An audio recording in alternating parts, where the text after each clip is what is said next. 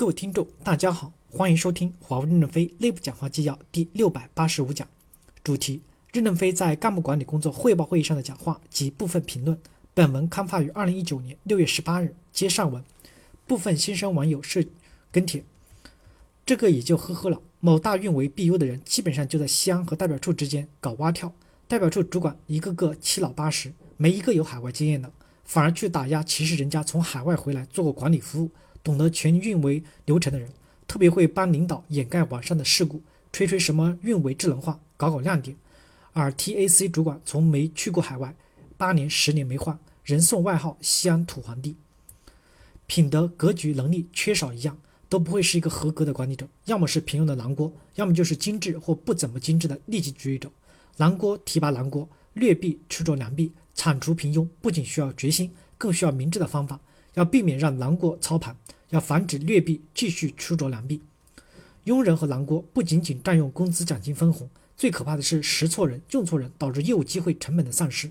不能让庸人和狼锅识别和管理干部，否则只能按照庸人和狼锅的标准识别下一批的庸人和狼锅。要让真正德才兼备的主官行使管理权。一，从组织的角度，组织要保持持续的活力，一定需要从多个维度避免随着时间带来的沉淀与负担。尤其的组织人才，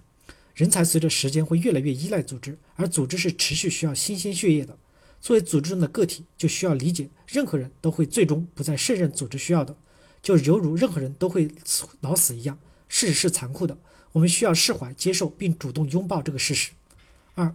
从个人的角度，个人要保持活力，就需要持续的有追求与梦想，并且通过个人长期的职业生涯规划来牵引自己紧跟时代，持续学习。让自己的职业生涯尽可能的长，贡献成就尽可能的近，就犹如让自己的生命尽可能的长，生命质量尽可能高一样的道理。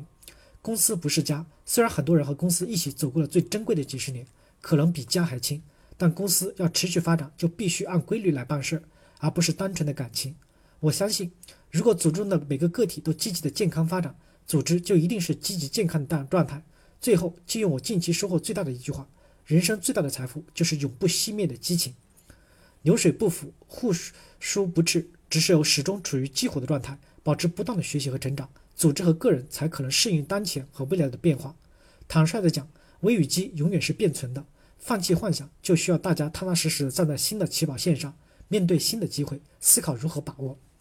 近年来，一位老师一直深深的鼓励着我，深受启发。他是公认的行业内最权威的专家教授，也已经是国国务院学部委员了，但是依然保持努力学习的状态。每次的研讨会发言，每次的授课都会精心的准备，从不因为内容的熟悉而敷衍。每次都认真的准备，把握最新的国际与时代发展的前沿。每次聆听都收受启发。试图试想，如果我们的组织内的每个人都能够有这种精神，又有什么不能攻克的呢？感谢大家的收听，敬请期待下一讲内容。